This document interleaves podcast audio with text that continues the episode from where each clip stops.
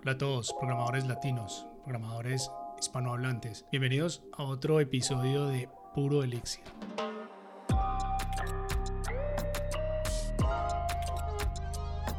Para los que están nuevos acá les cuento que Puro Elixir es un podcast en español sobre el lenguaje de programación Elixir. Si están familiarizados con el newsletter Elixir Radar, esta se podría considerar la versión podcast de ese newsletter. Mi nombre es Luis Hurtado, CEO de una compañía, una consultora de Elixir y seré su host en este episodio. El episodio de hoy se construyó a partir del Elixir Radar número 255 que salió el 9 de septiembre del 2020. Bienvenidos.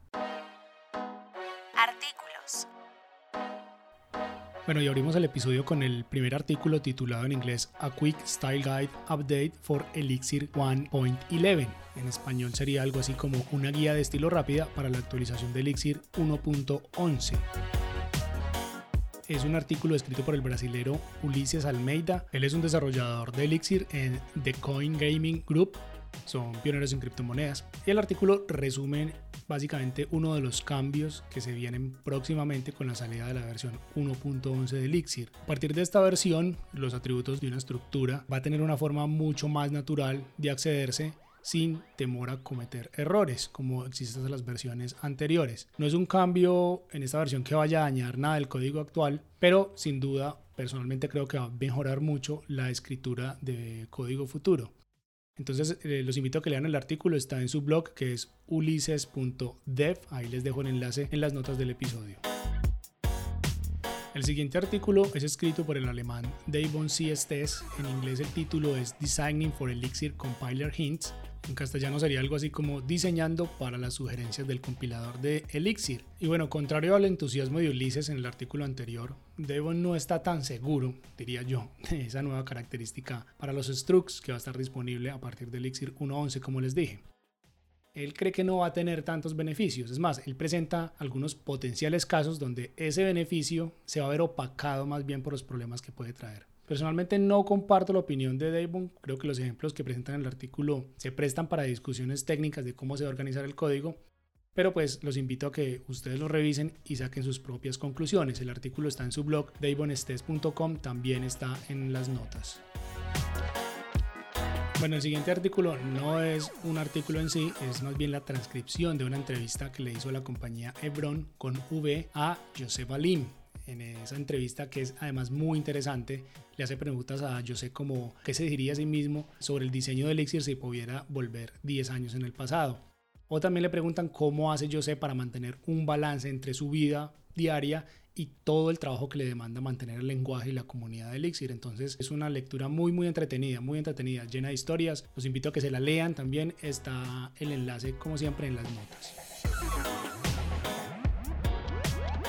Nuestro siguiente enlace tampoco es un artículo, es más bien los resultados de la encuesta al ecosistema Elixir del año 2020. Está publicado por Brian Cardarella, un estadounidense, fundador y presidente de Dockyard. La encuesta se hizo en Typeform y obtuvo más de 3.000 respuestas. También Brian comparte los archivos crudos o raw de la encuesta para que ustedes puedan hacer sus propias analíticas. Eh, muy interesante y ayuda también a conocer un poco qué está pasando actualmente en la comunidad y para dónde vamos. Organizing Live View Logic with Presentation Models es el artículo a continuación. En castellano sería algo así como organizando la lógica del Live View con modelos de presentación. Es un artículo escrito por Steven Núñez, programador de República Dominicana, que nuevamente aparece en el Elixir Radar de esta semana. Nuevamente un artículo muy bueno, muy rico, presentado por este programador. Nos presenta un patrón que sirve para sacar la lógica del negocio del código LiveView. Personalmente creo que lo más valioso de este patrón es que las pruebas van a ser muy fáciles de implementar. Sin duda, si actualmente amigo programador está escribiendo código en LiveView, este artículo es uno al que le debe dar una mirada inmediatamente. El post está en la página de hostiledeveloper.com. Y el siguiente y último artículo se titula Speed up the compilation of Elixir projects that use getText. Acelera la compilación de proyectos de Elixir que utilizan getText. Es un artículo escrito por Angelika Tiborska, trabaja en Steady Media. Y Angelica nos comparte algunas configuraciones o optimizaciones en la configuración que hizo específicamente con GetText. Esto le permitió a ella bajar considerablemente el tiempo de compilación de sus entornos en producción. Esto es algo que sin duda, si tenemos un proyecto grande con mucha internacionalización, eh, nos va a servir demasiado y seguro nos está pasando lo mismo, nos está, nos está afectando de la misma forma. Entonces, el artículo está en el blog de angelica.me. También, como siempre, el enlace está en las notas. Video.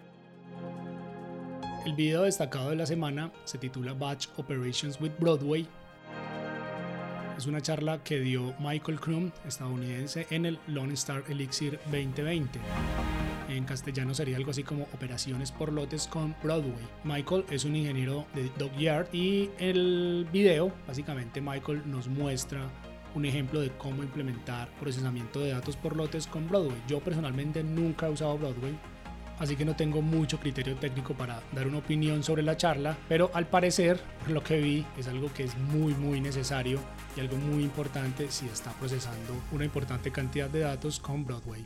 El video está en YouTube, en el canal de Groxio y dura 16 minutos. Eventos. Destacado de la semana es el Elixir Conf EU, que va a ser virtual, será el 7 y 8 de octubre la conferencia empieza a la 1 pm hora del este, ambos días 7 y 8.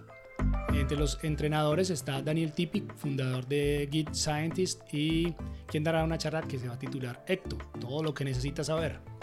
Y también está Andrea Leopardi, su charla se llama De cero a héroe en Elixir. Para más información vayan a elixirconf.eu, también el enlace en las notas. Y bueno, ya para despedirnos, los invito nuevamente a ustedes, desarrolladores latinos, a que nos envíen sus artículos, videos y eventos sobre Elixir. Incluso los meetups más pequeños son válidos para hablar de ellos acá en este podcast. Aclarar también que este es un contenido tomado del Elixir Radar, el newsletter Elixir Radar de Hugo Barahona. Hugo autoriza el uso de su newsletter como base para construir estos episodios. También hablarles de Commit, nuestra consultora de Elixir, y Apple Nation, que es un producto que desarrollamos dentro de Commit, obviamente en Elixir, y que pretende ser la plataforma para hosting de podcast más inclusiva en el mercado. Les mando un cordial saludo a todos y hasta la próxima semana.